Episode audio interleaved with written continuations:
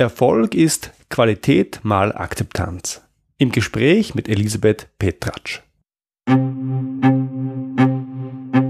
Du bist Problemlöser? Du willst einer werden? Dann bist du hier genau richtig. Ich bin Georg Jocham. Willkommen zu meinem Podcast Abenteuer Problemlösen.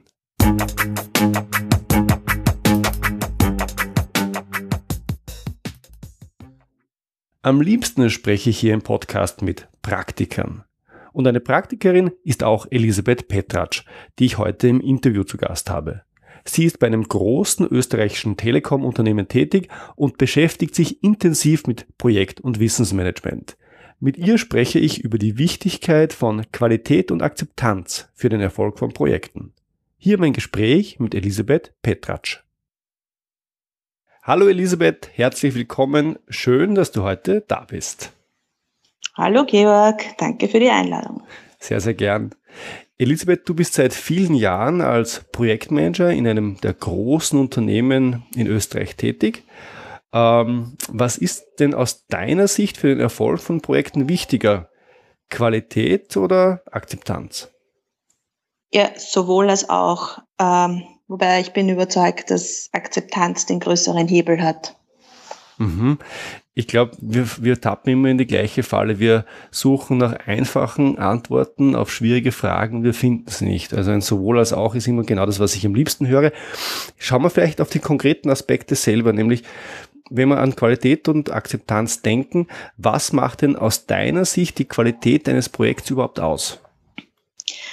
Ähm, das ist alles das, was man messen kann, wofür es einen Standard gibt und das, was die Professionalität ausmacht. Das ist ein, ist ein klarer Auftrag, das sind ordentliche Pläne, äh, ja, und eine Vision. Es muss allen klar sein, wohin die Reise geht. Mhm, okay, das ist die Qualität. Und du sagst, noch wichtiger ist die Akzeptanz. Und was macht die Akzeptanz eines Projekts aus? Ähm, da geht es um das Aushandeln von Erwartungen und äh, um das nicht überrascht sein vom Projektergebnis. Ähm, und das ist Kommunikation. Mhm. Also Kommunikation mit allen und ich nenne die immer berechtigte Anspruchsgruppen. Mhm. Mhm. Was mir besonders gut gefällt, schon jetzt in der Diskussion, für mich ist es ein Problem, ich würde es als multiplikatives Problem nennen, weil eine Lösung ähm, erfordert, dass auf beiden Seiten der Gleichung keine Null steht, weil wenn auf einer Seite eine Null steht, dann ist das Ergebnis Null. Also keine Qualität gleich Null, keine Akzeptanz gleich Null. Jetzt schauen wir uns nochmal die Aspekte an wenn ich an der Qualität eines Projektes arbeiten will, was kann ich denn da tun? Wie kann ich denn die Qualität eines Projekts aus deiner Sicht, nach deiner Erfahrung verbessern? Ja, wie gesagt, da geht es um normkonformes Arbeiten, sage ich jetzt einmal. Ja. Äh, es geht um Pläne, gut, gute Struktur, aber es geht natürlich auch um die richtige Auswahl von Mitarbeiterinnen, um das nötige Know-how mhm. im Projekt. Mhm. Und auf der anderen Seite bei der Akzeptanz, was ich kann nicht bei der Akzeptanz tun, ähm, um es besser zu machen? Und vielleicht als Zusatzfrage, bedeutet Akzeptanz, dass es nur gute Nachrichten geben darf, dass es kuschelig ist und dass man sich nur das sagt, was man hören möchte? Ähm, nein, natürlich nicht. Äh, es geht um transparente Kommunikation. Äh, es geht um das Einbeziehen aller äh, Stakeholder es geht um das Zuhören. Ähm, und ja, es, es, es geht vor allem darum, ähm, dass es keine bösen Überraschungen gibt. Mhm. Mhm. Gibt es aus deiner Sicht auch einen Zusammenhang zwischen Qualität und Akzeptanz? Das heißt, kann ich Akzeptanz auch verbessern, indem ich an der Qualität arbeite oder sind es Dinge, die ich wirklich unabhängig voneinander behandeln muss? Akzeptanz ist auf jeden Fall mit Qualität verbunden, weil nur nett zu sein ist zu wenig. Ähm, es geht darum, natürlich professionell aufzutreten und das, vom, also das nötige Know-how auch zu haben. Äh, aber Kommunikationsfähigkeiten und, und Social Skills steigern das dann natürlich noch. Mhm. Du streichst das Thema Kommunikation hervor. Kommunikation und Erwartungen. Äh, ich kenne aus meiner Beratungsvergangenheit den Begriff Erwartungsmanagement. Wessen Erwartungen gilt es denn zu managen? Ähm, und wie gehst du persönlich ähm, in Projekten mit Überraschungen um? Darf es Überraschungen überhaupt geben? Naja, zur ersten Frage, ähm, Erwartungen managen, also ich nenne ich nenne es immer äh, berechtigte Anspruchsgruppen. Ähm, das sind die Leute, die entweder Anforderungen haben oder die dann mit dem Ergebnis aus dem Projekt auch leben müssen. Ähm, und meine eigenen Erwartungen, meine Erwartungen an äh, eine professionelle Zusammenarbeit, an Vertrauen im Team, an ähm, methodische Sauberkeit, also auch Pläne, auch ähm, ein Status zum Beispiel, ja, ja. Äh, und natürlich auch äh, den sozialen Zusammenhalt. Also für mich ist es immer wichtig, ähm, dass das ein Projektteam ist und nicht eine Gruppe, die an einem gemeins einer gemeinsamen Aufgabe arbeitet. Zum Thema Überraschungen, also die Illusion, dass es keine Überraschungen gibt oder keine Veränderungen, auf die man nicht vorbereitet ist, ähm, die gibt's nicht. Ja. Insofern ähm, ist es wichtig, dass man einfach mit Überraschungen, mit unvorhersehbaren Dingen einfach offen umgeht, dass man die Dinge bespricht, dass man es ausdiskutiert äh, und dann einfach gemeinsam den Weg definiert, den man geht. Und das ist oftmals nicht der, der zu Beginn des Projektes äh, der Veranschlagte war. Mhm.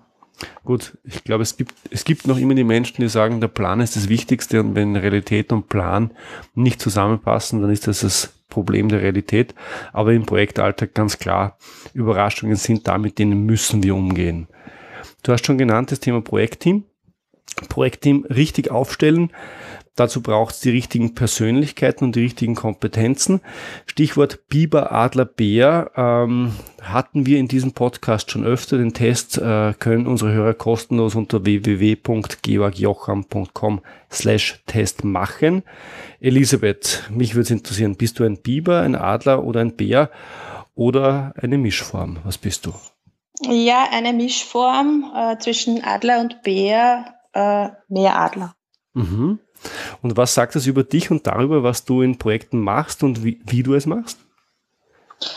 Ja, ich finde das an sich recht praktisch, weil äh, von Fachexperten haben wir genug und was oftmals aber fehlt, ist äh, eben den sozialen Zusammenhang herzustellen oder einfach nur anzusprechen und diesen Prozess ins Laufen zu bringen. Ähm, aber auch auf der methodischen Ecke ähm, einfach mit äh, modernen Formen der Zusammenarbeit, kreativen Methoden in Workshops reinzugehen, um so ähm, vielleicht auch überraschende Ergebnisse zu liefern und äh, nicht das 0815, das eh schon jeder erwartet hat. Mhm, das heißt, du ähm, lässt äh, deiner Adlerbärigkeit freien Lauf in Projekten und bringst dich da ganz stark ein. Verstehe ich das richtig? Ganz genau. Aha. Wenn du ein Projekt machst, dann achtest du darauf, dass Komplementärkompetenzen zu deinen eigenen im Team sind? Und wenn ja, wie machst du das? Ja, ganz genau. Ähm, also es ist einfach wichtig, dass es hier ein ausgewogenes Verhältnis von äh, allen drei Dimensionen gibt. Und ähm, ich habe gerade gestern ein neues Projekt gestartet und wir haben wirklich diese Übung gemacht und uns überlegt, wie wir in diesen drei Dimensionen wirklich angesprochen in der fachlichen, in der methodischen und in der sozialen Ebene einfach unsere Zusammenarbeit haben wollen. Mhm. Und ähm, ja, da ist der eine oder andere auch gefordert, sich in die anderen Dimensionen mal hineinzudenken. Und was man natürlich sieht, ist, wo die einzelnen äh, Kolleginnen und Kollegen, Teammitglieder hintendieren. Ja. Mhm. Das heißt, du nutzt es konkret in deiner Projektarbeit, ums, um so quasi in der Projekt-Setup-Phase, damit, damit man sich ein bisschen als Projekt findet und auch die Rollen ein bisschen klarer verteilt? Korrekt, habe ich jetzt schon ein paar Mal gemacht, weil ich bin ja nicht nur selber Projektleiterin, sondern auch im Unternehmen als Moderatorin unterwegs und äh, begleite hier andere Kollegen, äh, die Projekte leiten, äh, als Moderatorin in ihren Workshops und ähm, konkret haben wir genau diese Variante jetzt schon zweimal gemacht und es hat zweimal gut funktioniert. Super, also mich freut, also es wird für mich eine Überraschung, mich freut es aber sehr, wenn, wenn das Thema quasi so den Weg in die Welt findet. Super. Elisabeth, einer deiner Schwerpunkte ist auch das Thema Wissensmanagement. nach meiner Erfahrung ist Wissensmanagement ein Begriff, zu dem es sehr, naja, unterschiedliche Wahrnehmungen gibt. Wenn du mich fragst, was Wissensmanagement ist, dann hätte ich wahrscheinlich keine Antwort drauf. Was ist denn Wissensmanagement aus deiner Sicht, aus der Sicht der, naja, darf ich sagen, Expertin? Ja, gerne. Ähm, das ist relativ einfach zu beantworten, weil es gibt eine Norm dafür und die heißt, es äh, geht darum, das notwendige Wissen für die Geschäftsprozesse ins Unternehmen zu bringen, äh, dafür zu sorgen, äh, dass es aktuell bleibt und auch dafür zu sorgen, dass es nicht abwandert, wenn, wenn äh, Mitarbeiterinnen das Unternehmen wieder verlassen. Und ähm, Dafür gibt's auch drei Dimensionen, nämlich die Dimension Mensch, die Dimension Prozesse und die Tools. Und auch an der Stelle glaube ich wieder, dass die Menschen das Wichtigste sind, aber in einem großen Unternehmen geht es natürlich nicht ohne Prozesse und auch nicht ohne Tools. Mhm, mhm. Wie spielen denn Projektmanagement, über das wir vorher gerade gesprochen haben, und Wissensmanagement zusammen? Gibt es da einen Zusammenhang und wenn ja, wie sieht der aus? Ja, absolut. Also gerade in Projekten wird oftmals neues Wissen auch erzeugt. Ähm, da geht es dann auch natürlich darum, äh, das ins Unternehmen zu bringen. Ähm, man kann es meiner Meinung nach auch mit dem Synonym Lernen ähm, bringen. Und zwar, es geht einfach darum, dieses neue Wissen in die Prozesse zu bringen und die Mitarbeiterinnen zu befähigen, äh, dann einfach diese, diesen, diese Prozesse dann auch umzusetzen und durchzuführen. Äh, und ja, und da gibt's halt äh, geeignete Kanäle dazu. Das geht von Face-to-Face -face bis über soziale Medien.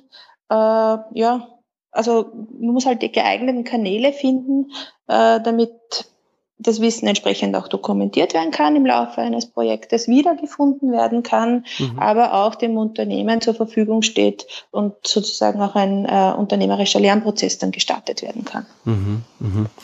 Du hast das Stichwort Dokumentation gebracht und äh, eine saubere Projektdokumentation während und am Ende eines Projektes das ist ja etwas, das, ich sage das auch aus eigener Erfahrung, in vielen Projekten nur widerwillig oder gar nicht gemacht wird. Warum, warum ist das eigentlich so?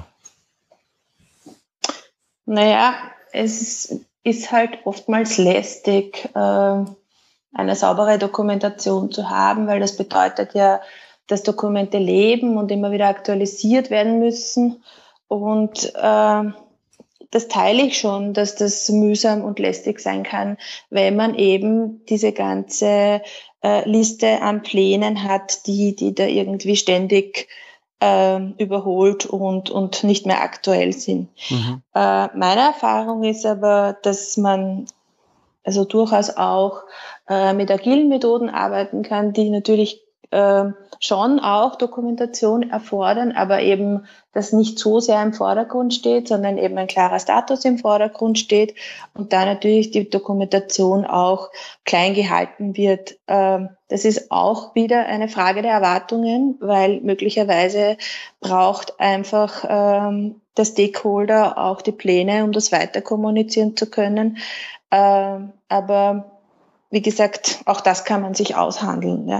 Mhm. Ähm, soziale Medien äh, eignen sich gut dafür, äh, auch, auch zu dokumentieren, ähm, weil man auch äh, Diskussionen einfach gut aufheben kann, durchsuchbar machen kann äh, in einem geschlossenen oder geheimen Umfeld, wie man das vielleicht aus Facebook kennt. Äh, da gibt es jetzt auch schon Unternehmensplattformen, die ähnliche Funktionen haben. Und da ist meine Erfahrung, äh, sehr gut damit. Ja? Mhm. Und was einfach wichtig ist, ist, dass es Regeln dafür gibt, dass es eben, das ist genau diese methodische Komponente, die auch gemeinsam entschieden werden muss. Wie arbeiten wir hier zusammen? Wo steht der aktuelle Status? Äh, wer führt die Dokumente? Wer aktualisiert die Dokumente und wer macht Marketing? Ja? Mhm. Äh, das gehört einfach genauso geregelt äh, wie viele andere Dinge in einem Projekt. Mhm. Darf ich mir das ungefähr so vorstellen, wie ich verwende soziale Medien, konkret so, soziale Medien im Unternehmen, also nicht Facebook, sondern eine Plattform, eine ähnliche Plattform im Unternehmen und ich kommuniziere ähm, alle Projektthemen so in den sozialen Medien, dass ich sie gleich automatisch in quasi in der Timeline dokumentiert habe. Darf man sich das so vorstellen? Äh, das kommt drauf an. Also es gibt sicher Dinge, die man äh, öffentlich kommunizieren kann. Mhm. Äh, und dann gibt es eben Dinge, die, äh, bevor sie öffentlich kommuniziert werden, einfach einmal im Projektkontext kommuniziert werden. Und dann gibt es hier auch eine geschlossene Benutzergruppe. Mhm.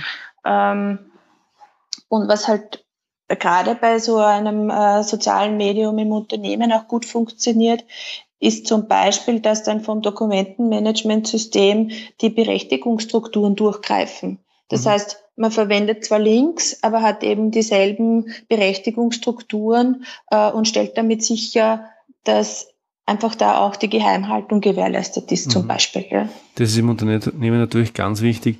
Gleichzeitig, und jetzt denke ich ein bisschen an die Usability, gleichzeitig heißt es nicht, äh, ich habe einen starren Prozess und, und ich mache quasi irgendwo entkoppelt vom Projekt die Dokumentation, sondern die Dokumentation lebt in den sozialen Medien und ist damit viel weniger, ja, oder ist damit viel organischer und viel näher an der, am Projektleben und eigentlich damit wahrscheinlich auch viel weniger anstrengend. Ist das die Erfahrung, die ihr macht? Korrekt. Ähm, es ist ja auch so, dass mehr Leute in der Dokumentation eingebunden sind, wenn, wenn das ganze Team äh, Teil zum Beispiel zu einer geschlossenen Gruppe ist, während ja normalerweise an den Plänen eher der Projektleiter und vielleicht noch ein, zwei Fachexperten ähm, arbeiten. Also ähm, auch an der Stelle ist das ähm, äh, Commitment fördernd, ja, weil, weil das einfach auch sehr viel Transparenz schafft.